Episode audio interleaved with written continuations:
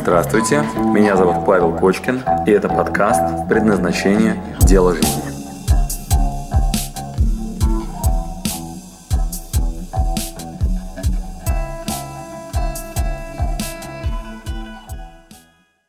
Возьмем за основу проверенные технологии. Старые наши сказки, метафоры. Всегда абсолютно один и тот же маршрут. Путь героя.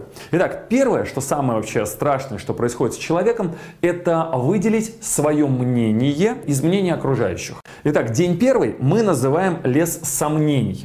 Что из себя представляет лес сомнений? Надо объявить войну социальному мнению родителям, которые вам рассказывают, что тебе нужно только в этот институт, начальнику, который рассказывает, что это единственный вариант, как ты можешь себя реализовать, друзьям, которые тебе говорят, найди уже себе работу нормальную. И ты идешь и понимаешь, что ты в этот момент сейчас скорее проще повеситься, чем заниматься вот той работой, которой ты занят. Поверь мне, я тебя хорошо понимаю, дружище. Вот этот момент, когда ты недоволен тем, что делаешь. Когда ты встаешь по будильнику и ненавидишь этот будильник, когда хочется выкинуть его в окно. Когда постоянно посещают мысли, по-моему, я занят чем-то не тем. Вроде бы есть еда, вроде бы есть вода, вроде бы тепло, вроде бы я даже работу работаю, но как-то вот такое ощущение, что иду на работу, а у меня подташнивающий рефлекс такой, вот, я его вроде как-то подавляю немножко, вот, и как-то эффективность у меня очень низкая, работоспособность слабая, но есть кофе. Смотрели фильм «Рататуй» мультик? Там есть мышонок такой, вот, который вдруг обнаружил в себе, что он по призванию повар. Вот, как вы думаете, такое призвание в его мышином прайде, как воспринимается? Неоднозначно.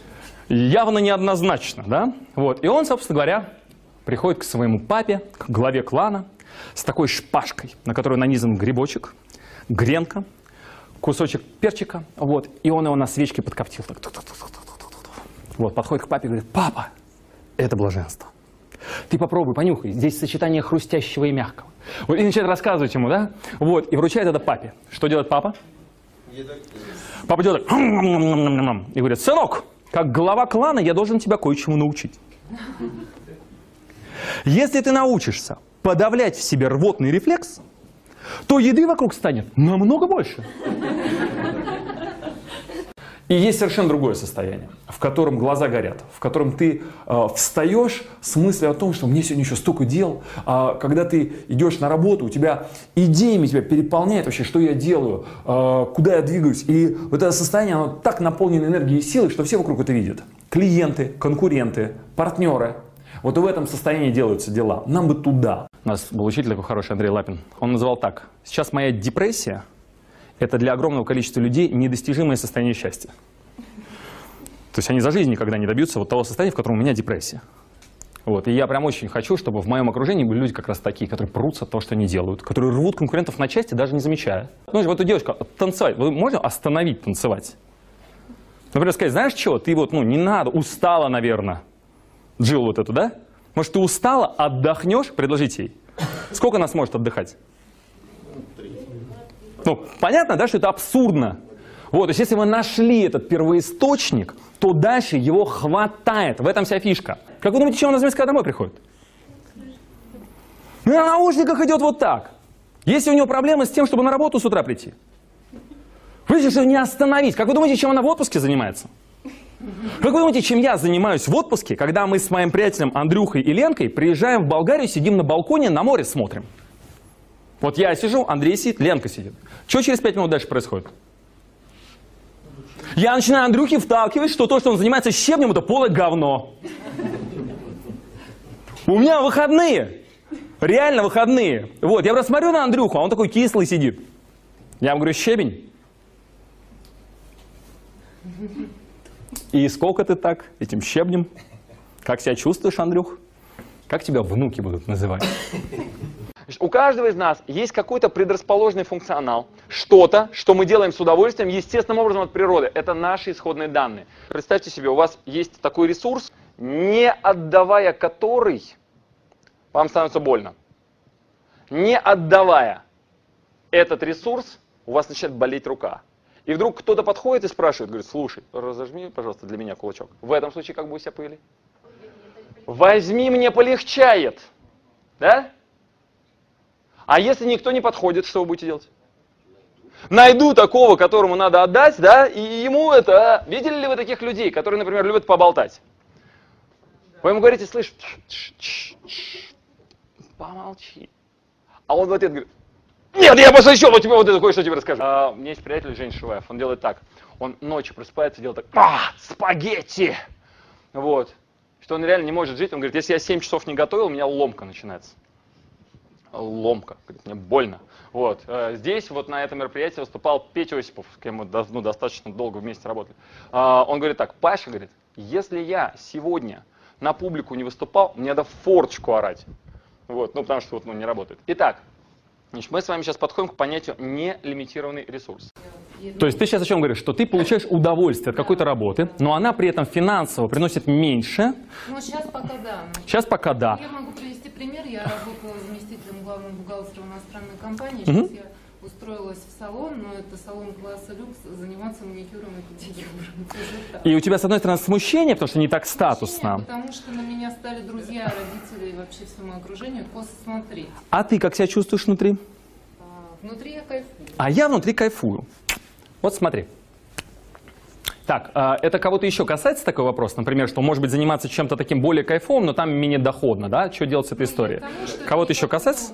Вот посмотри, да, значит, это не только тебя интересует, да? Второй этап. Мы объявляем войну страхом. Герой наш выходит с мечом, полностью целостный, сам себе хозяин и встречает свои самые большие страхи. Чаще всего это дракон. Вспоминайте огромное количество фильмов, сказок и так далее. Антон, например, Бритов, может быть, знаете проект «Спарта». И он мне рассказывает про своего деда, его раскулачили и ослепили.